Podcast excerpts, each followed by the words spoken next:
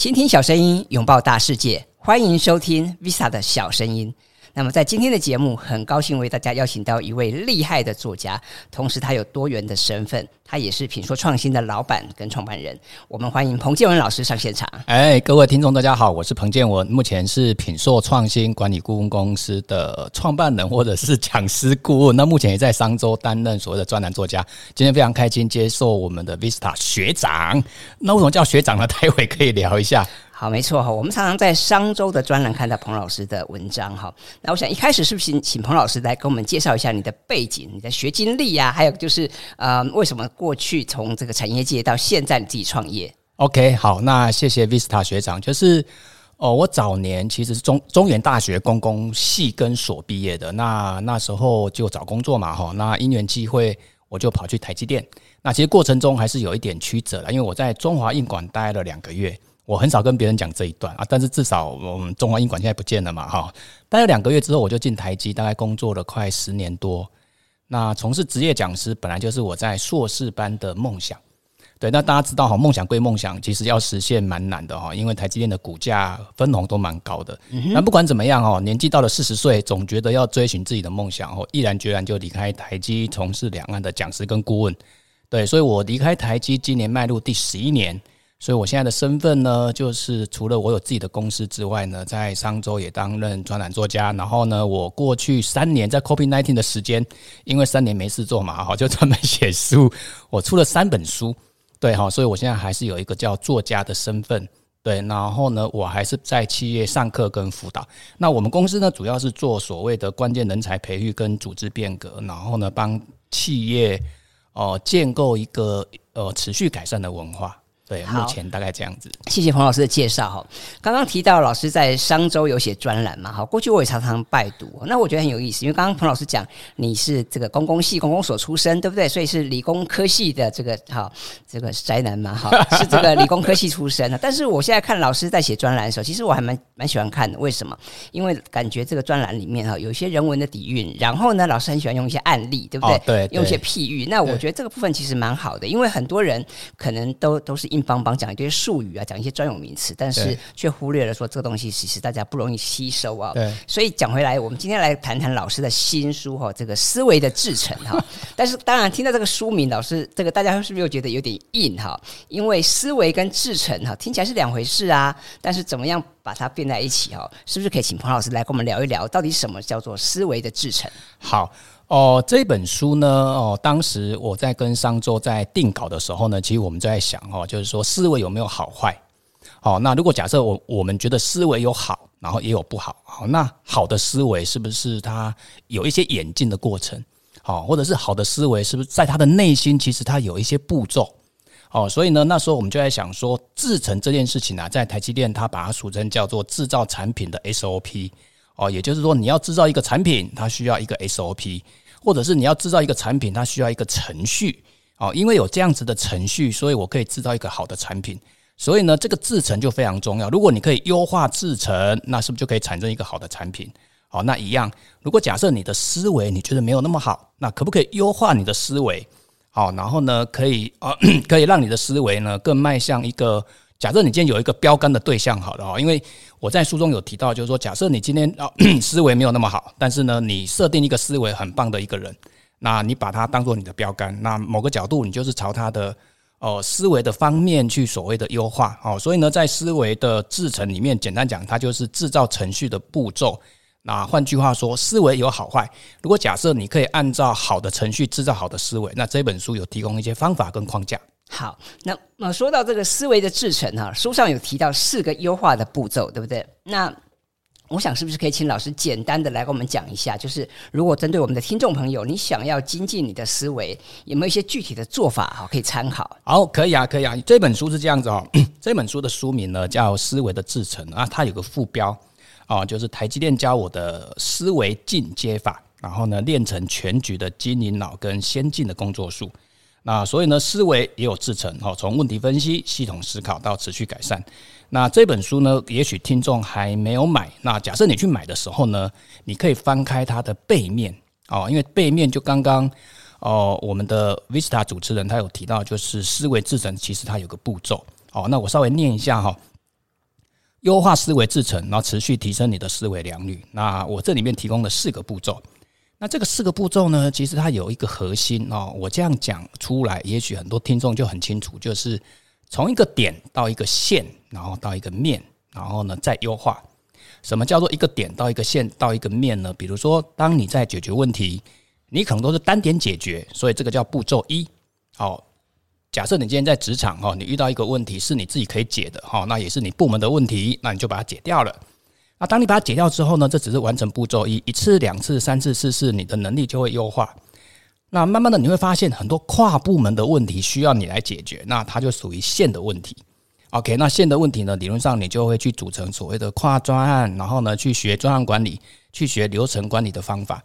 那慢慢慢的你会发现，哇，我们公司的文化好像也要慢慢做精进哦，所以它是一个面的问题。哦，那面的问题呢，就可以利用哦书上的提到的一些持续改善的文化来做架构。哦，所以呢，从一个点到一个线到一个面。那最后一个步骤是这样子哦，因为我们这几年都在谈数位转型。那数位转型某个角度，它就是创新，或者是哦推翻你过去的一些想法，然后重新再定位哦。所以我的步骤是叫做迈向创新的转型。那不管是一个点还是一个线一个面哦，其实在这本书的每一个章节，它都有相对应的步骤跟框架。也期待各位听众买了这本书之后呢，每一个章节它其实是单独独立的哦。你想要看什么，你就可以看。好，听起来很有意思哈。那我知道这个彭老师，你以前在台积电服务的时候，你有得过这个卓越工程师奖哈。那我想请教一下彭老师啊，就你的角度来看，无论是我们的听众朋友是一个工程师也好，是一个产品经理也好，或者是一个行销人员也好，要怎么样跳脱框架，要怎么样走出新的道路啊？哦，跳脱框架哦，大概这个东西呢，我我我一般都会有所谓的几个角度的分析啦。一个就是还是要从你的组织文化。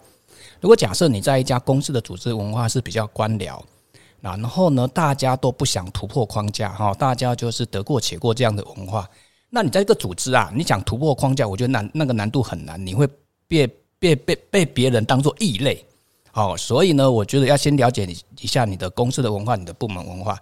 那如果假设你不去理所谓的公司的文化，你从个人想去学习。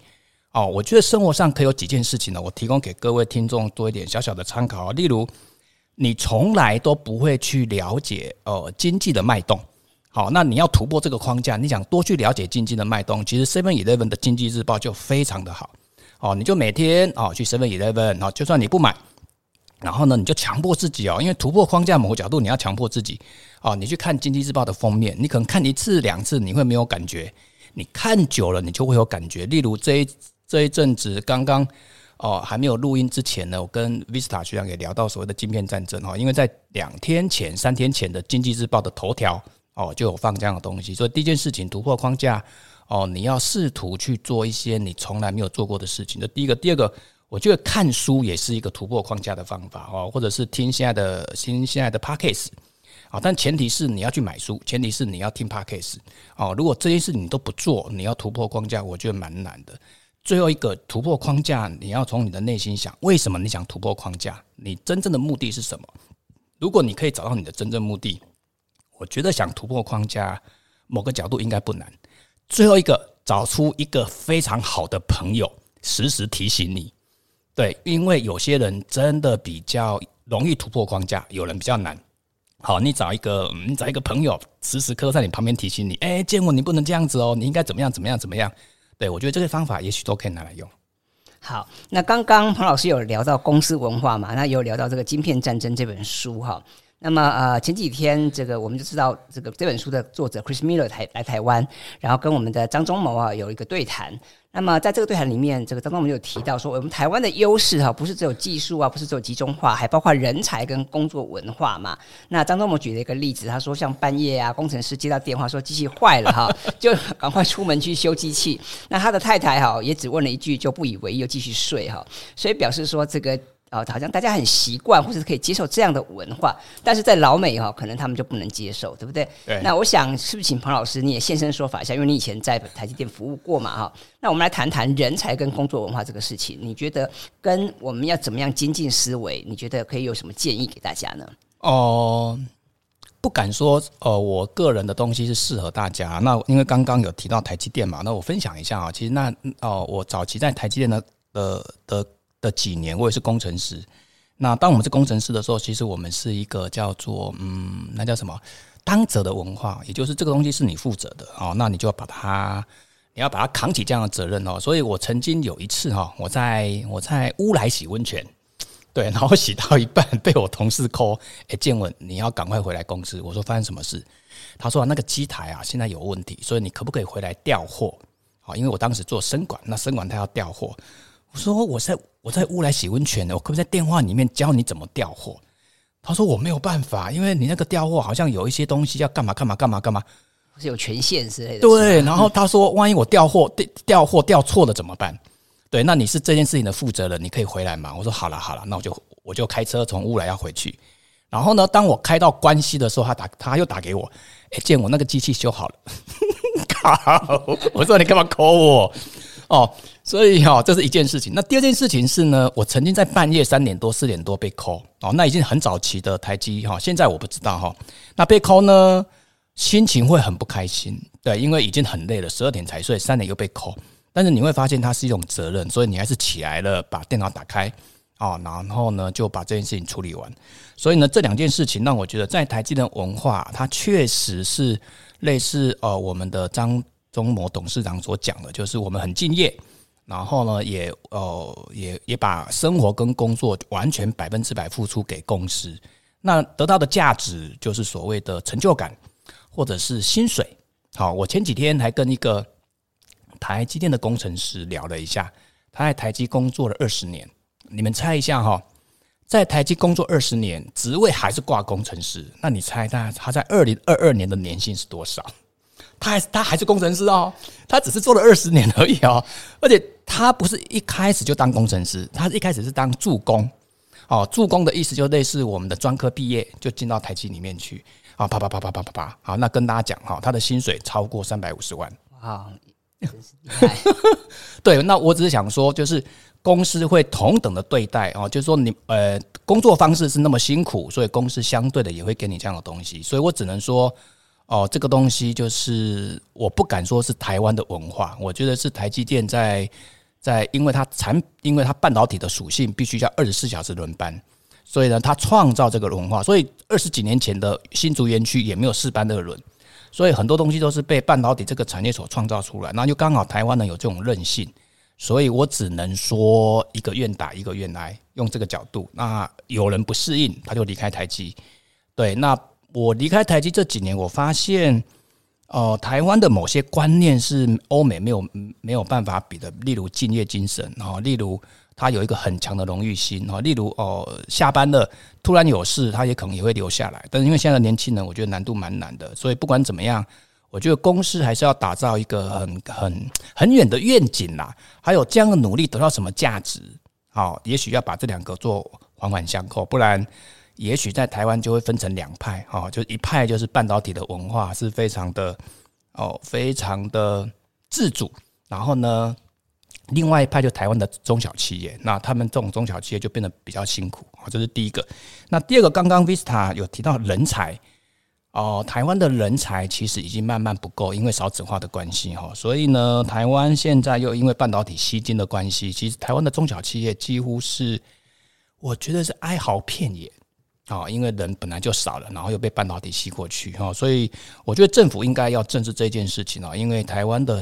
中小企业的企业主，我觉得是蛮辛苦的哦。那我前几天去清华大学，我就发现清华大学因为在园区的附近哦，大部分毕业的人都进到园区里面去，所以其他的公司几乎很难找到这样子的人才。所以总而言之啊，在未来的几年，我觉得台湾的人才是一个非常大的断层，对半导体也好，对任何产业都是一个很大的危机。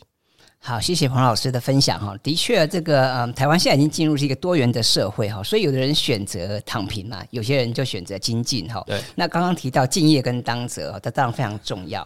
那彭老师在书上有提到一些啊工作者的一些思维进阶法，那我看了觉得很有趣。书上提到几个，像是标杆学习法、层别法、MECE 分析法、苹果对苹果思维法哈，还有什么 TS 分析法等等，非常多。那我觉得非常有意思。我想是不是可以请彭老师简单的跟我们聊几个部分？像那个什么叫苹果对苹果思维法，我看了非常有趣。哦，是这样子哈。呃，我先跟大家提一下哈，这本书的很多的字眼是我在台积电学的，没有错。但是呢，我给它创造几个名称。你去台，呃，你去 Google 去 key 什么台积电空格什么苹果对苹果，你可能找不到任何讯息。好，那我只能说就是我当时的体会，然后再加上这几年的淬炼哦。那苹果对苹果，它的英文字母叫 ATA 啦，叫苹果，呃，就是 Apple to Apple。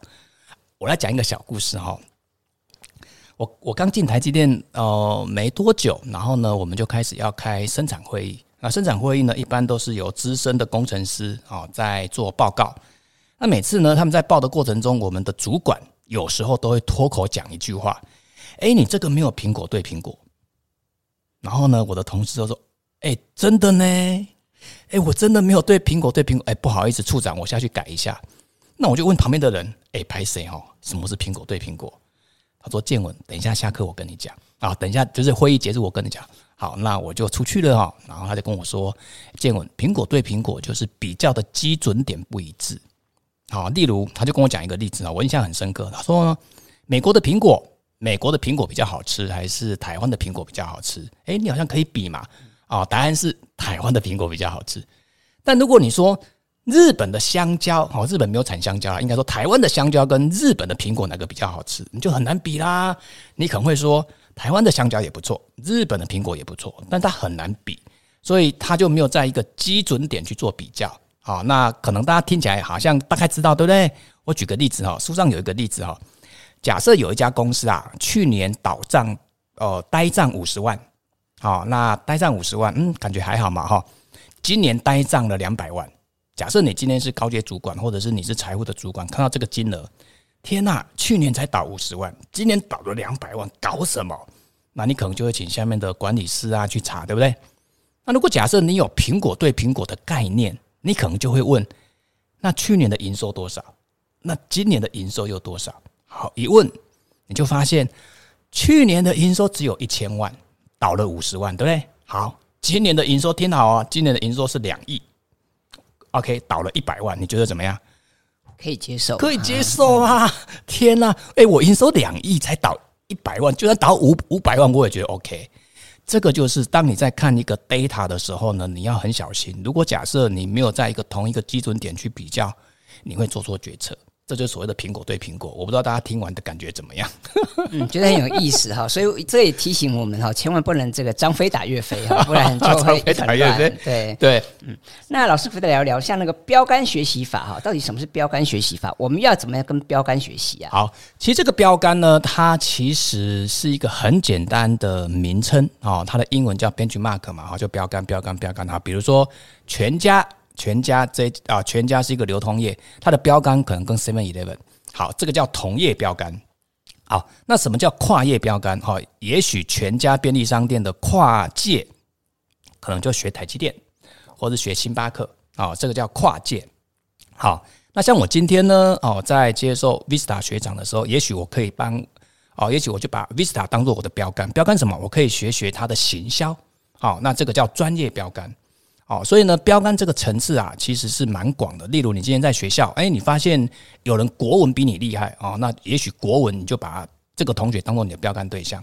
那回到职场里面哈，我在这本书有提到，就是说，因为台积电当时我在公司内部，我遇到非常厉害的人啊，所以呢，我就自己设定一些标杆。例如，哪个主管比较厉害，那我就设定哦，他当做我学习的标杆。那哪一位同事比较厉害，那我就跟他当做我的标杆。哦，所以呢，我在公司内部所有的学习，其实有一个方法，就是标杆学习法。那一样哦，台积电那么成功，我觉得它也有一个叫标杆学习的思维。为什么？因为台积电一开始就想成为全球最大的半导体制造公司，所以它当时的标杆也许就是所谓的 Intel 啊，或者是要超越当时的 Samsung。哦，所以标杆学习法，它也许是一个方法，但那你把它你把它想象成叫标杆学习的思维哦，从每天不管在生活上、工作上，很多小朋友也许他的标杆是他的父亲哦，或者是说很多的哦，行销啦，或者是你的专业啦，其实都是可以成为你学习的对象。好，所以这个听起来是呃非常棒的。我觉得我也鼓励大家哈，应该去设定一个你自己的标杆哈。那不管是同业的、跨业的，或者是人物的部分，那我想台积电之所以这么成功哈，必然有它这个要杰出的一面。那我想不管是人事物，都有很多值得我们学习的啊。那接下来呃，我们想聊一聊哈，就是。老师，你从这个之前写思维的良率哈，到现在思维的制成哈，这两本书看起来它是有脉络、有关系的吗？没错，这样吗？它是有关系的。所以我们可以讲说，思维的制成算是是二部曲，或是进阶版吗？还是延续的一个作品？嗯、算是拼图的概念，拼图的概念啊，比如说哦，假设哈，台积电教我的五十堂课。好，台积电教我的五十堂课，或者是我在台积电学了五十堂课，那这五十堂课全部都在思维的良率跟思维的制程，所以两本书是没有冲突。而且呢，如果你想了解哦，台积电教我的五十堂课是哪五十堂课，两本书都要买。好，所以当然推荐大家哈，现在可以去，它有上集跟下集的概念。哈，去书店把这两本书带回家，好好的研读一下啊。我们的书名是《思维的良率跟思维的制程》。那接下来可不可以请彭老师来跟我们聊一聊啊？你在写这两本书的时候啊，你自己要遇到最大的挑战，或是得到最大的启示是什么？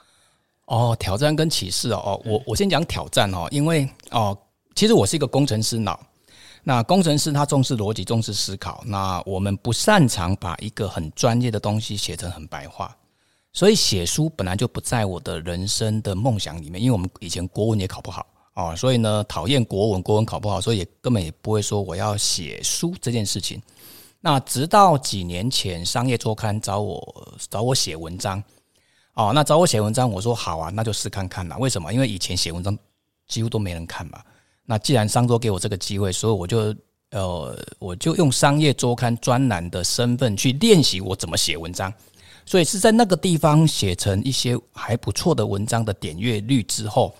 我才想说，哎，那我好像就可以把它变成一本书哦。所以呢，哦，当时的当时最困难其实就是如何把很专业的东西把它写得很简单。那透过在商周的专栏，哦，一次、两次、三次，因为我每周要写一篇，所以一年要写多少？一年要写四十八篇。对，所以我就把它当做每一篇都在持续进步，然后才有办法哦变成一本书哈。这个是 当时的想法，所以。啊，不管怎么样，我觉得书的过程中其实是蛮困难。为什么？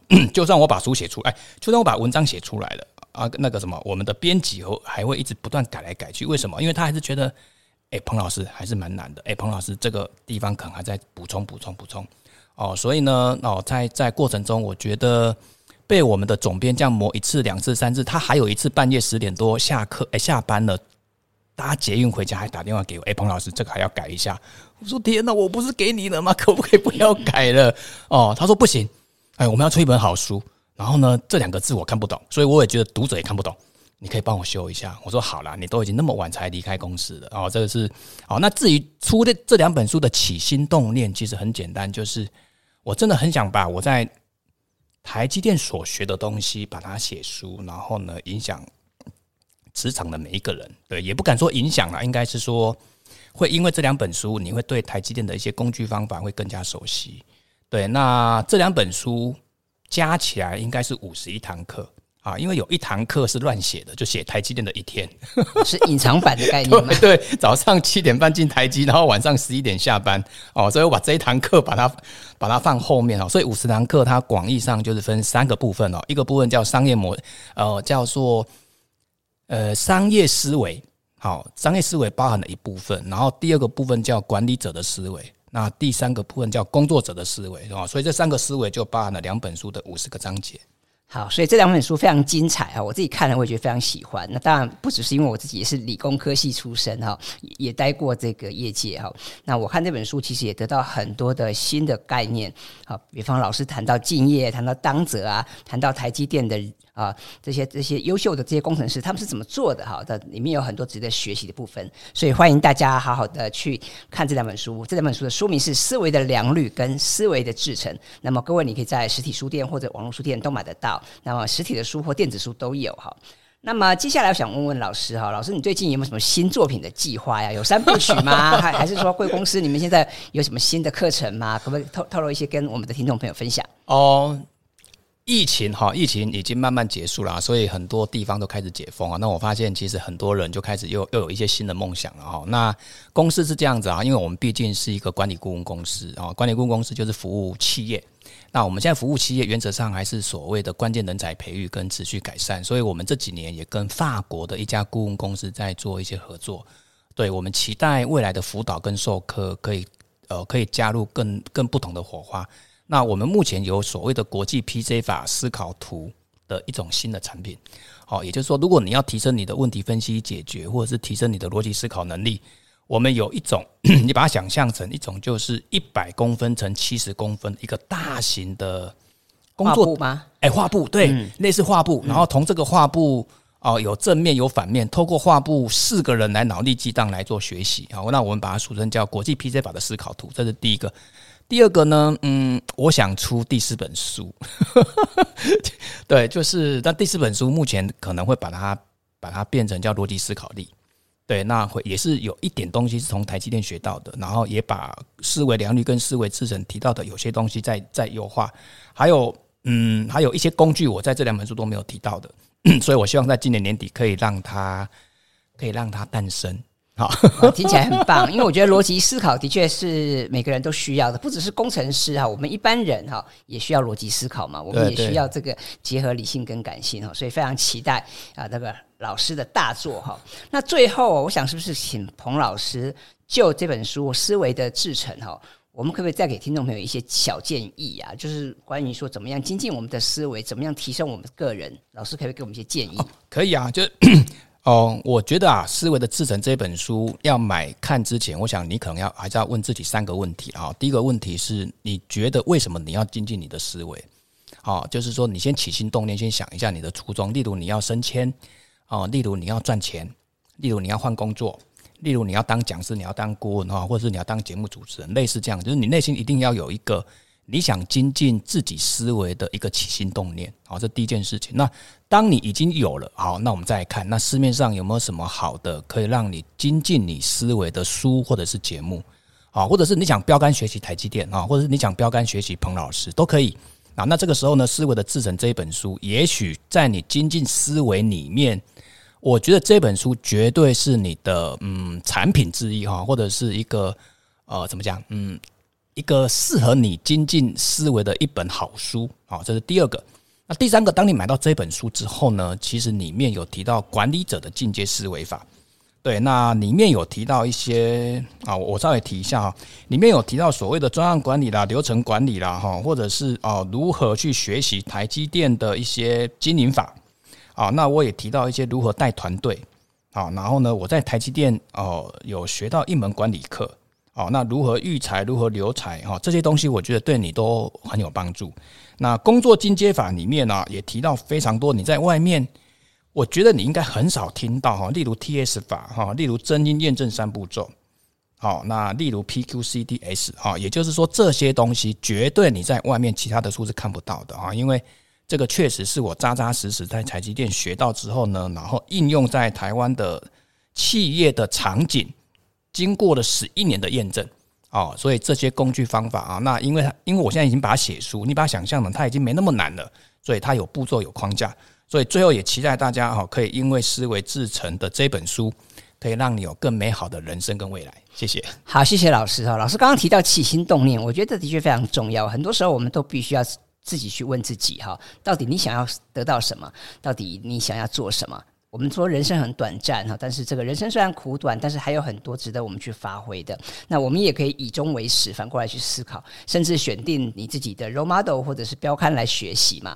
然后老师刚刚有提到管理者的进阶思维，我觉得这些也是我们每个职场人士都需要去学习的。然后最后老师还有提到人才的选育用留啊，这些当然也是非常专业。那么，所以我们可以看到，在《思维的制成》这本书里面，其实是每位工作者都适合去阅读的。那我也推荐大家啊。听了我们的节目之后，可以到书店哈去购买这本书，来好好的跟彭老师来学习。那当然可以的话，当然是把老师说的著作哈，包括像前面提到的 PJ 法呀、思维的良率啊，还有思维的制程，都一并带回家，我们好好的研读。那当然，这个我想老师也很乐意再跟我们分享。那我们今天的节目就到这边进入尾声了，谢谢大家的收听。那么如果你喜欢 Visa 的小声音，当然也欢迎你到 Apple Podcast 帮我们打五颗星，并且把这个节目分享给更多的朋友。